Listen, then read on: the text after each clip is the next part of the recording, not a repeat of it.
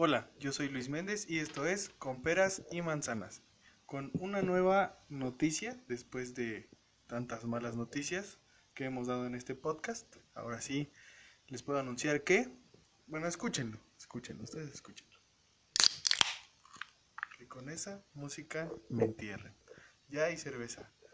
Bendito sea Dios, ya tenemos cerveza, un pretexto más para distraernos en esta cuarentena, aunque estemos encerrados. Pero bueno, ya podemos tomar a gusto, en paz, y escuchar, claro, el episodio de esta semana. Comenzamos. Y ahora sí, vamos a darle que esto es mole de olla. Aquí se le trae la información, no tan fresquecita, pero sí se le trae buen chisme, lo que sea de cada quien.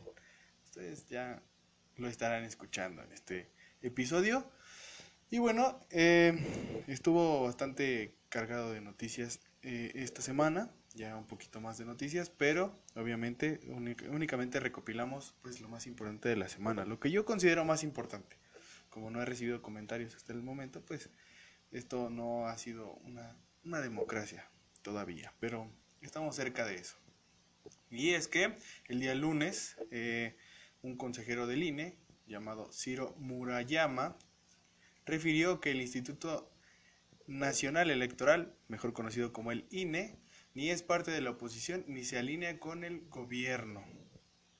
Por, por lo que refirió, en las próximas elecciones continuará cumpliendo con su autonomía y los gobernadores no deben influir en el proceso tal como se indica en la Constitución. Luego de que esta, de que esta mañana, o sea, la, la, la mañana del lunes, el presidente mandamás de este gran país, Andrés Manuel López Obrador, reiteró, como ya en otras ocasiones, que él va a estar pendiente de que no haya fraude electoral. Dijo, me voy a convertir en el guardián para que se respete la libertad de los ciudadanos a elegir libremente a sus autoridades. Muramaya Murayama, perdón, indicó en su cuenta de Twitter que la Constitución es muy clara. Dice así, la Constitución señala que las elecciones las realiza el INE autónomo, artículo número 41, entre paréntesis, que los gobernantes deben abstenerse de influir en los comicios, artículo 134 de la Constitución también. Murayama añadió que una, añadió perdón, una captura de los artículos que explican que los servidores públicos de la Federación, las entidades federativas, los municipios y las demarcaciones territoriales de la, de la Ciudad de México tienen en, en todo tiempo la obligación de aplicar la imparcialidad de los recursos públicos que están bajo su responsabilidad, sin influir en la equidad de la competencia entre los partidos. El consejero recalcó que el INE ni es parte de la oposición ni se alinea con el gobierno, como ya lo dijimos, es independiente y autónomo. Así será en 2021. Ahí está la contestación a nuestro mandamás presidente. Esperemos que después no haya represalias contra este consejero del INE. Esperemos que no. Como ha sido un gobierno de abrazos y no balazos, pues yo creo que va a correr a abrazarlo o, al menos a mandarle un mensaje. Recordemos que el, el, presidente de México ha estado en contacto con personas que han resultado positivas eh, de COVID-19, pero todavía sus detentes funcionan. Y es que, ahí va la otra nota, Arturo Herrera, titular de la Secretaría de Hacienda y Crédito Público, fue diagnosticado con la enfermedad de COVID-19, el coronavirus. Pero antes tuvo contacto con por lo menos con 60 personas, por lo que iniciaron con la localización de cada uno de sus contactos. De acuerdo con el subsecretario de Prevención y Promoción de la Salud, el Chayán de México, Hugo López Gatel, la Secretaría de Salud Federal inició de inmediato con el protocolo de búsqueda, revisión y aislamiento de cada una de las personas con las que Herrera tuvo contacto.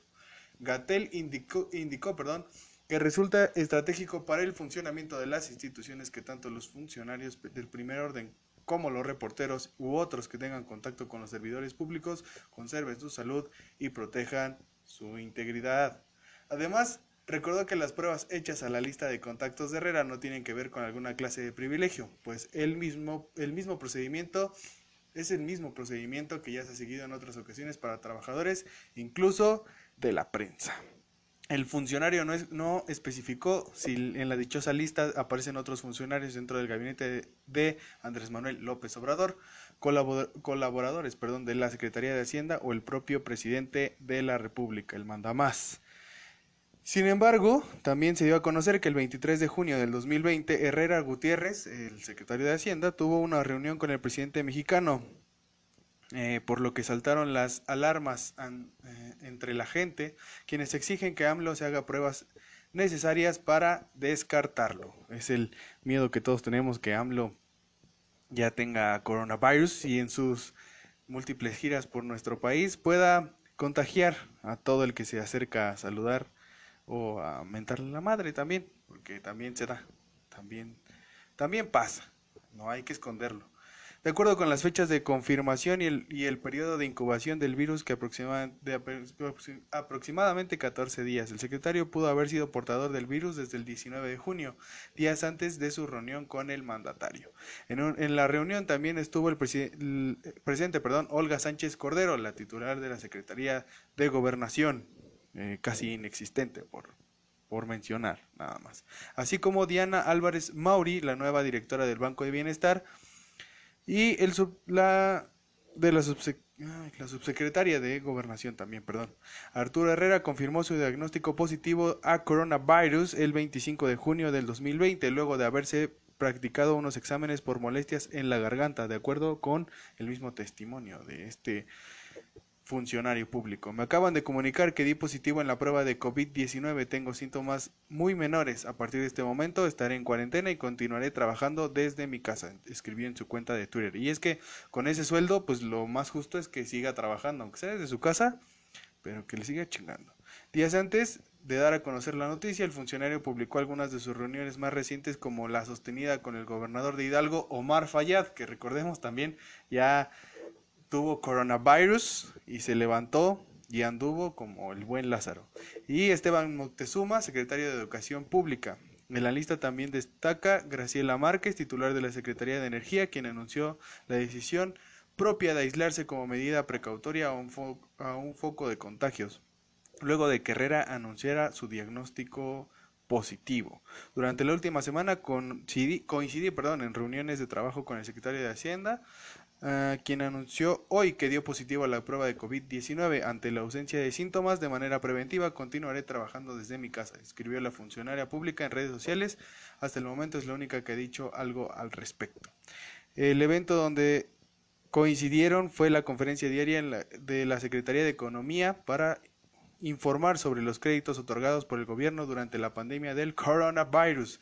No se revelaron las personas que dieron que pudieron, perdón, coincidir en el mismo sitio. Entonces, una vez más, nuestro cabecita blanca, el gran mandamás de nuestro México, amado, querido, está en riesgo de contraer coronavirus. Esto se dio a conocer desde el lunes pasado hasta ahorita, pues anda muy sanito. De hecho, en estos momentos anda en Estados Unidos saludando de mano a Trump. No sé si eso sea como estrategia del gobierno para acabar de una vez con el, con el gobierno de Trump, pero sería, sería bueno, o sea, infectarlo y que ya, pues, Dios lo llame a su presencia. Esperemos que no sea así.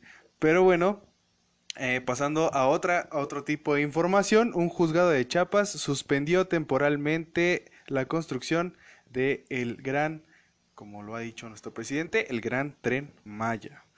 La jueza Lucía Anaya Ruiz Esparza del Juzgado Segundo del Distrito de Amparo y Juicios Federales en el estado de Chiapas otorgó la suspensión provisional de la construcción del tramo 1 del tren Maya que va de Palenque a Escárcega perdón, para atender la emergencia sanitaria provocada por el coronavirus. La autoridad concedió la cancelación de cualquier otra obra que no, que no se haya iniciado, ya que los trabajos que están en marcha son de mantenimiento y rehabilitación, los cuales pueden continuar, pero con las medidas sanitarias para asegurar la protección de los participantes. Cabe destacar que la presente suspensión no impide que la a las responsables realizar los actos encaminados a la ejecución del proyecto índole administrativo como son las licitaciones, obtención de permisos ambientales y de cualquier otro rubro, elaboración de presupuestos y proyectos, etcétera, porque dichos actos no conllevan un daño inminente a la comunidad quejosas. Se lee en la resolución de la jueza.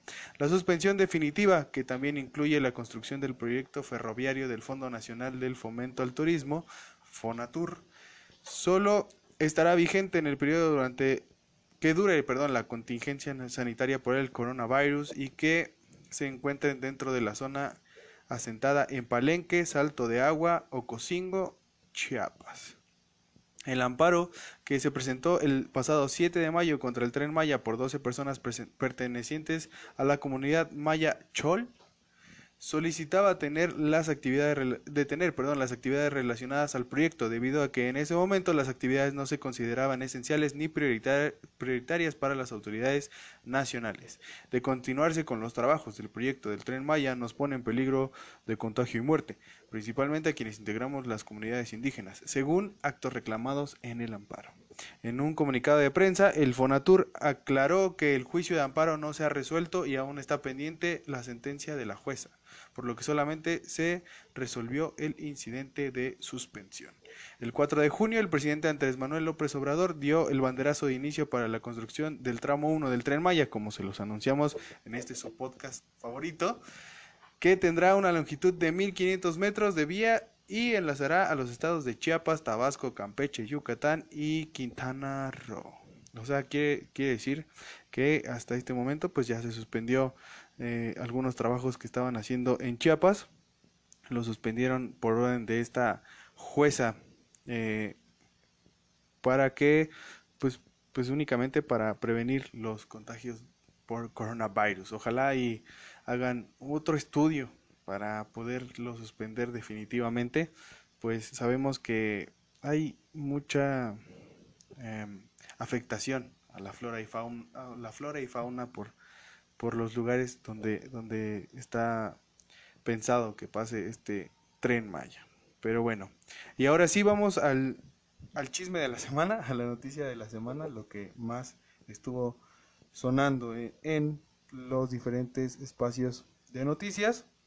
Y es que hubo un, atentado contra Omar García Harfuch. ¿Quién es Omar García Harfuch? Es el secretario de Seguridad, Ciudadana de la Ciudad de México.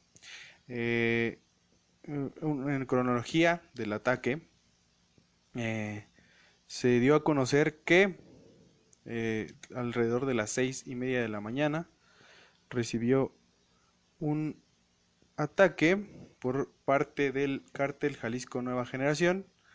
Aquí está la nota.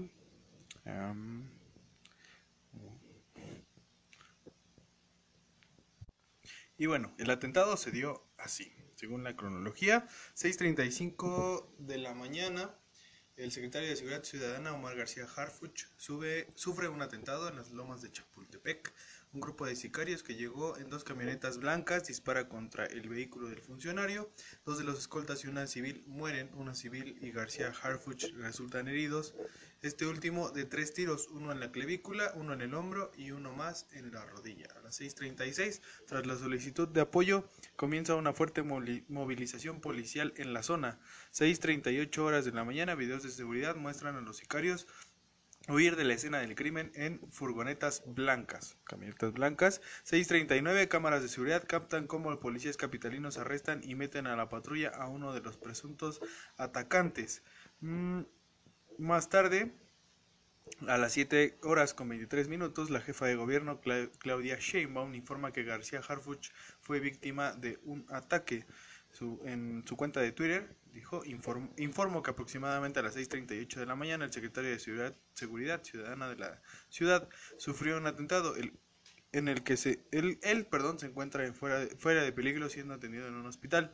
Hubo fallecidos y varios detenidos. Se están realizando las investigaciones correspondientes. 8.15 de la mañana, en su conferencia de prensa, el presidente Andrés Manuel López Obrador lamenta el ataque y expresa su respaldo al gobierno de la Ciudad de México.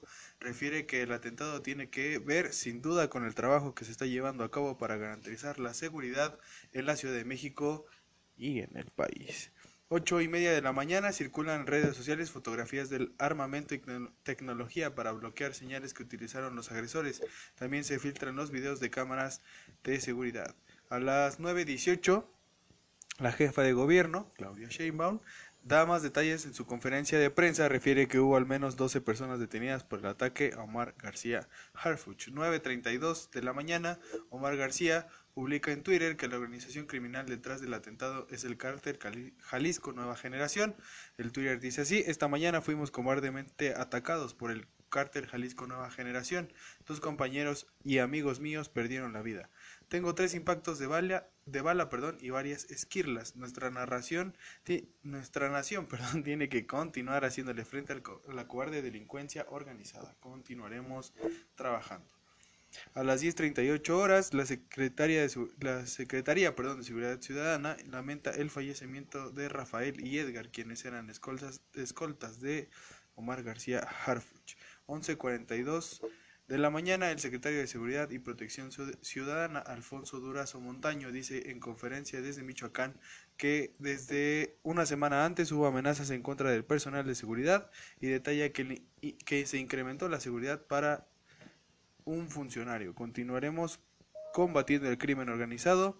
Nada, nada detendrá ese compromiso. Lo haremos con firmeza, pero sin estridencia. La eficacia de esta lucha continuará basada más en la inteligencia que en la fuerza y con pleno respeto a los derechos humanos. Así lo declaró Alfonso Durazo Montaño. A las 14:45, la Fiscalía General de la Ciudad de México ofrece una conferencia de prensa en la que detalla que el ataque fue planeado desde hace tres semanas.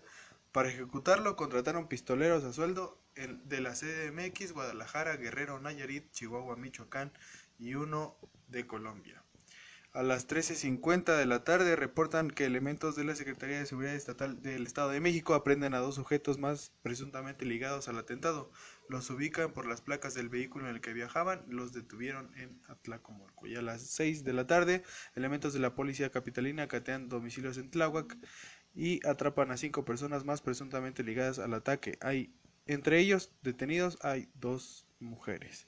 De eh, todos estos de todas estas detenciones que se fueron haciendo durante el fin de semana, bueno, viernes, durante parte del fin de semana, pues se resultó que ya suman 19 detenidos por el atentado a García Harfuch. La Secretaría de Seguridad Ciudadana de la Ciudad de México ha, ha detenido hasta la noche de este viernes a 19 presuntos autores materiales del atentado contra Omar García titular de la dependencia. La detención de estas personas, e, entre ellas dos mujeres, revela que el ataque fue ordenado desde Jalisco por altos, altos mandos del cártel Jalisco Nueva Generación y confirma una alianza de dicho grupo con lo que queda de la estructura del cártel de Tláhuac, dijeron mandos capitalinos. Entre los detenidos se encuentra José Armando N., alias El Vaca, quien se escondía en una vivienda de la alcaldía Tláhuac y habría sido el hombre que planeó el atentado contra García Harfuch. Ocurrió a las ocurrido a las 6.38, como ya lo dijimos. De acuerdo con mandos consultados posterior a la agresión contra Harfuch, policías de la Secretaría de Seguridad Ciudadana dieron seguimiento a la ruta que tomaron los posibles responsables. Fue, una, fue así que en una primera acción en la Ciudad de México fueron detenidas 14 personas que participaron en los hechos originarias de varios estados del país.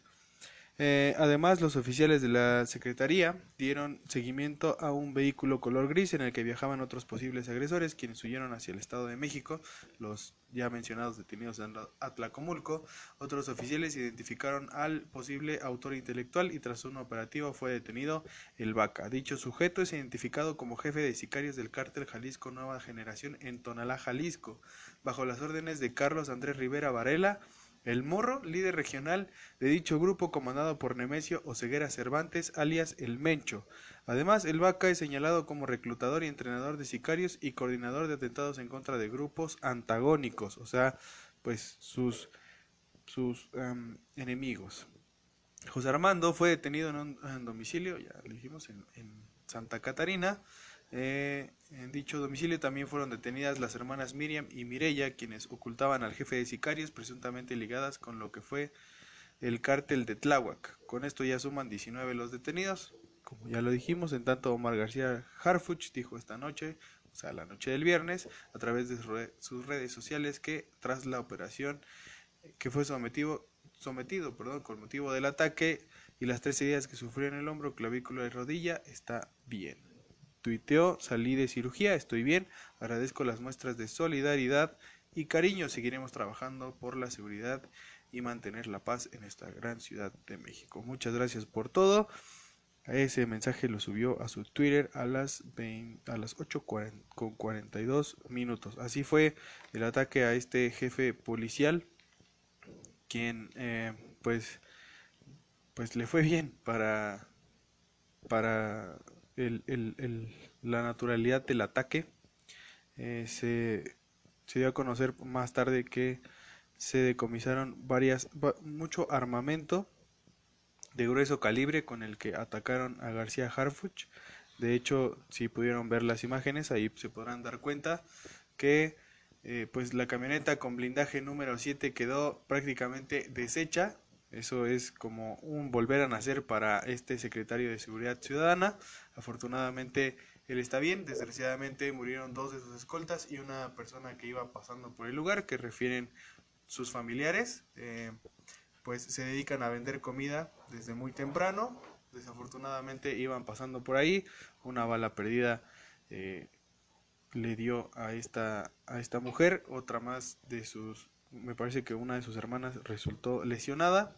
Desgraciadamente para esta familia, pues no podemos decir que salieron bien librados. Pero bueno, estas fueron, estas fueron las noticias de esta semana. Espero que ya ahora sí estén muy muy bien informados, que se hayan quedado con ganas de más, pero obviamente ya será hasta la próxima semana. Eh, espero que se estén quedando en sus casas, a pesar de que el, semáforo, eh, aquel semáforo de contagios en, el territorio nacional ya se esté cambiando a anaranjado. Aquí, en donde yo vivo, o sea, en Hidalgo, pues ya habíamos cambiado a anaranjado, pero pero pues la gente no entiende, ¿no? La gente como que le vale madre. Más bien como que no, le vale madre. Entonces ya nos regresaron este fin de semana a semáforo rojo, pero pues los gobiernos siguen con su mensaje ambiguo. Nos regresan a, semáforo rojo, pero abren pues los parques y jardines de la ciudad. Entonces ya nos ya no sabemos qué hacer para hacer entender a la gente. Sin embargo, pues los que somos conscientes sigamos quedándonos en casa, sigamos cuidando a los nuestros y pues nada más. Ya hay cerveza, dense con todo en esta semana, al fin es cuarentena, de todas maneras ni salen de su casa. ¿Quién los va a ver en pijama y con una cerveza en la mano? Nadie, nadie, no se preocupen. Y ya saquen ahora sí la peda virtual. Cuídense mucho, quédense en casa, bye. Y recuerden su beso en el aniceto. Bye.